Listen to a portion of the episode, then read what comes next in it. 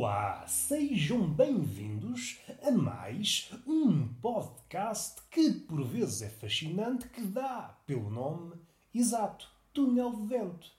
Este menino que está a falar ou a cantar como se fosse um roxinol afónico chama-se Roberto Gamito. Se isso é motivo para esboçar um sorriso, suspeito que não.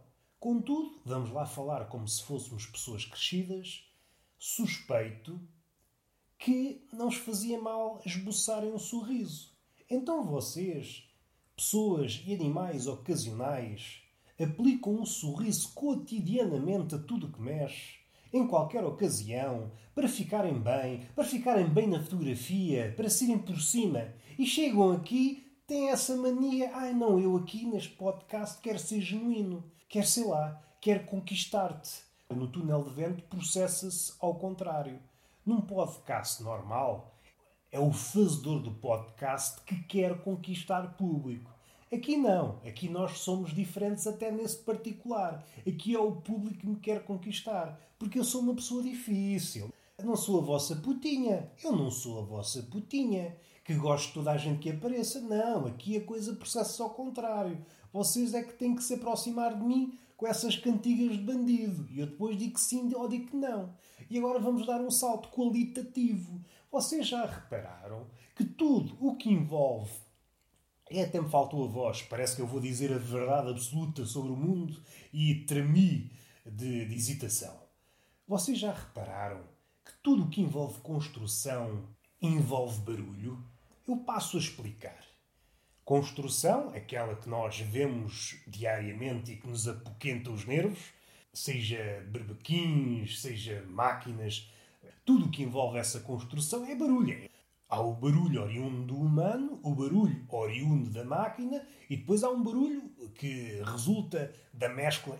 E depois há um barulho que nós podemos chamar fala, se formos generosos, que, embora nasce na obra, nada tem que ver com a obra, que é, por exemplo, o piropo. O piropo tem que ver com a obra, sim senhor, mas hum, suspeito que não está relacionado com a qualidade da obra em si. Uma parede ou um muro não fica melhor feito se o pedreiro der ou não der um piropo. Eu nunca cheguei a uma obra como deve ser e disse: é pá, isto aqui levou piropos até dizer chega. Se não fosse os piropos, já isto tinha caído. Nunca ouvi dizer. E já que estamos aqui numa de construção civil, eu vou ver se não me esqueço da ideia que quero dizer, mas agora lembrei-me de outra. Aquela expressão que eu ouço por aí e dá-me sempre vontade de aviar três ou quatro sopapos nessa pessoa, só não dou que é para cumprir satisfatoriamente as normas da DGS, manter uma certa distância, aquela expressão do bronze a pedreiro. Isto é pessoas que não convivem com os ditos. Meus amigos, vamos lá ver se a gente não se chateia. O pedreiro digno desse nome é aquele, aquele ser que faça chuva ou faça sol, caia granizo ou não, esteja que temperatura estiver, mal inicia a obra, tira a t-shirt ou a camisa e faz o resto da obra em tronco nu. Esse bronze a pedreiro, que traduzido para a pessoa normal a entender, é aquele bronze que está queimadinho até onde vai supostamente a manga curta e depois, para lá disso, é tudo branquinho. Não. É uma coisa que não se justifica. O pedreiro que é pedreiro está sempre tronco nu. E suspeito, isto é uma ideia que eu tenho. Se é errada, se é certa, não vamos por aí. E só não está nu porque deve ter medo de entalar os colhões. E às tantas vai junto ao cimento. De uma vez por todas, vamos acabar com essa expressão bronze a pedreiro. Bronze a camionista.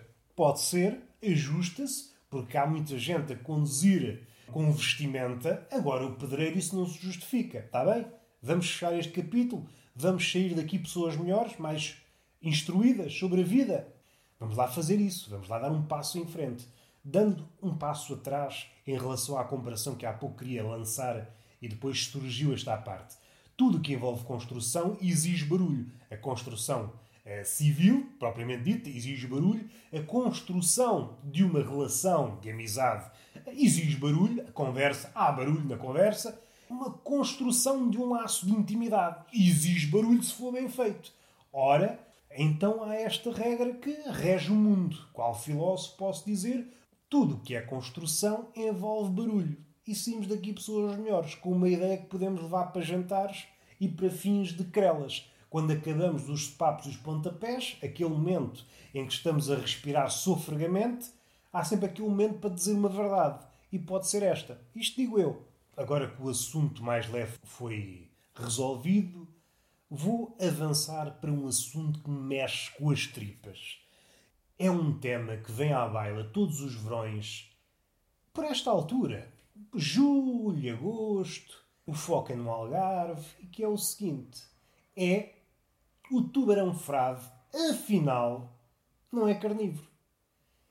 E isto todos os anos é a mesma notícia. Todos os anos há um tubarão que é avistado na costa algravia, verifica-se que é um tubarão frade e depois dá-se a certeza, olha, afinal não é perigoso.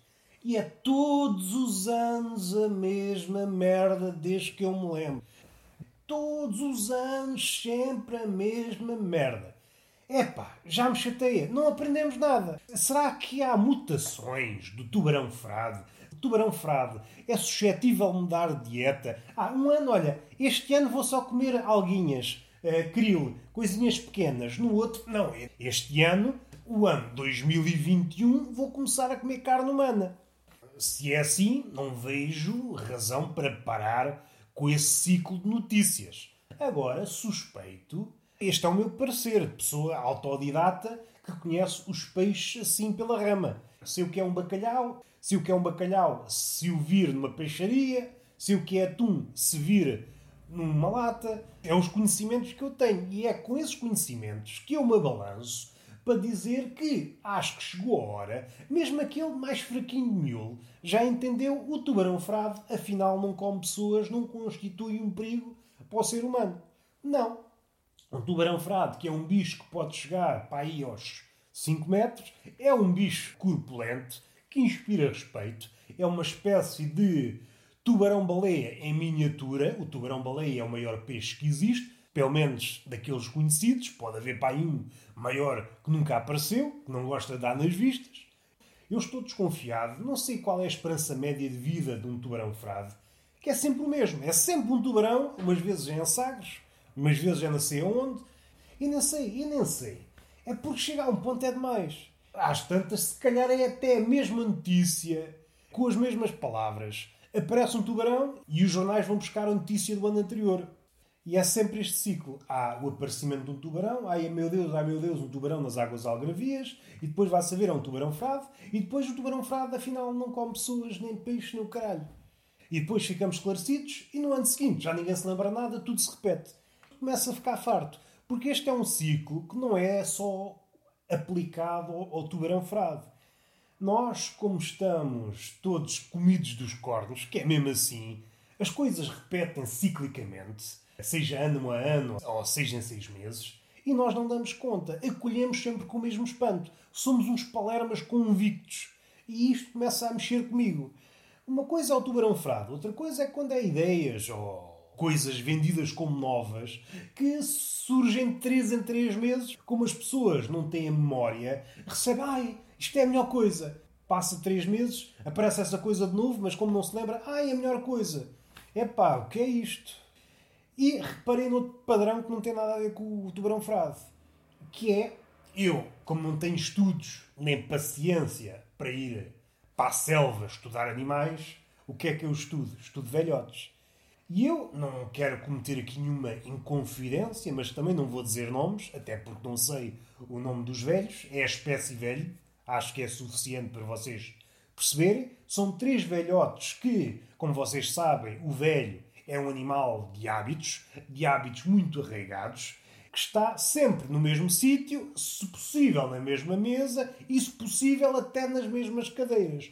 Aquilo é como se fosse um relógio suíço. Está sempre da mesma forma, sempre a bater certo. E se não bate certo, é porque alguma coisa correu mal. Ou é um velho que está doente ou bateu as botas um velho cumpre religiosamente o mesmo padrão, o mesmo ritual, seja isso de pendor eh, religioso ou mais profano, neste caso é uma ida, uma pastelaria, e caso não cumpra, é sinal que algo está muito mal. Dá-se o caso de ter quinado, que é uma coisa irrepetível, que é como as coisas boas na vida. Ah, vamos respirar fundo. Se bem que o sexo, às vezes, não é irrepetível, quando temos sorte, não é irrepetível e também é bom. É uma coisa que não vai perdendo o sabor ao longo do tempo. É uma cena que eu lanço. O que é que eu sei da vida? Não sei nada. Voltando aos velhos em redor de uma mesa e o facto de eu observar durante, sei lá, há meses que eu observo esses velhos, sem eles saberem. E já anotei mentalmente alguns hábitos. Sejam esses, esses aí. O facto dos velhos sentarem no mesmo sítio, na mesma mesa, darem preferência sempre aos mesmos sítios, essas coisas de, eh, relacionadas com o espaço, isso é próprio do velho, não é? Estes velhos não são especiais em relação aos outros. Agora, o que é que eles têm de especial? Têm de especial uma coisa. Só se levantam da mesa para ir embora quando o riso é uníssono, quando há um riso entre os três que chega a uma certa intensidade. Eu vou tentar explicar. Há um que lança uma piada, não se levantam. Continuam a falar, de repente há outra piada, e eu penso, será que vai? Ainda não chega. De repente há um que lança uma piada buçal, riem-se todos muito, muito, muito, muito, e termina o riso, levantam-se todos e vão embora. E é sempre assim o ritual dos velhos. Acabam sempre com uma piada, com um riso audível e vão-se embora. E eu fico a pensar nisto. Primeiro, é característico destes velhos. Eh, se calhar até, até não é, mas nunca tinha visto. E espero que este relato seja um contributo graúdo para a ciência que estuda aos velhos. Que é a velhologia. Não, estou a brincar. E digo mais, em podendo, vou adotar essa estratégia dos velhos, que é juntar-me com mais duas pessoas. Às vezes há aquela situação que vocês já devem ter assistido. Vamos, não vamos, ninguém sabe dizer se vai, não vai, andamos naquele ramo-ramo, naquela hesitação e às vezes perdemos uma hora com medo de dizer que temos que ir embora. E se isso fosse estabelecido como um ritual, acho que era bonito. Ríamos todos na mesa, íamos lançando piadas, ríamos ríamos, íamos lançando piadas, ríamos, até que de repente alguém lançava uma piada do caraças, ríamos desalmadamente, tudo se levantava da mesa e cada um ia à sua vida, sem dizer mais uma palavra. É ou não é um ritual bonito? É espetacular. A mim não me mostrem paisagens exuberantes, mostrem-me rituais dos velhos. Isso é que eu quero. Não há beijo, mas há uma palmada, porque eu hoje estou com apetites e espero que haja apetite da vossa parte. Porque quando há apetite de uma parte e na outra, depois há uma ponte de apetites. E isso é ótimo para estabelecer uma rota de apetites. Ninguém diz mais nada. O que é que quer dizer rota de apetites? Ninguém diz nada. É um título que ficava bem num livro de poesia, a Rota de Apetites. Não vale a pena falar mais nada porque. que riso foi este?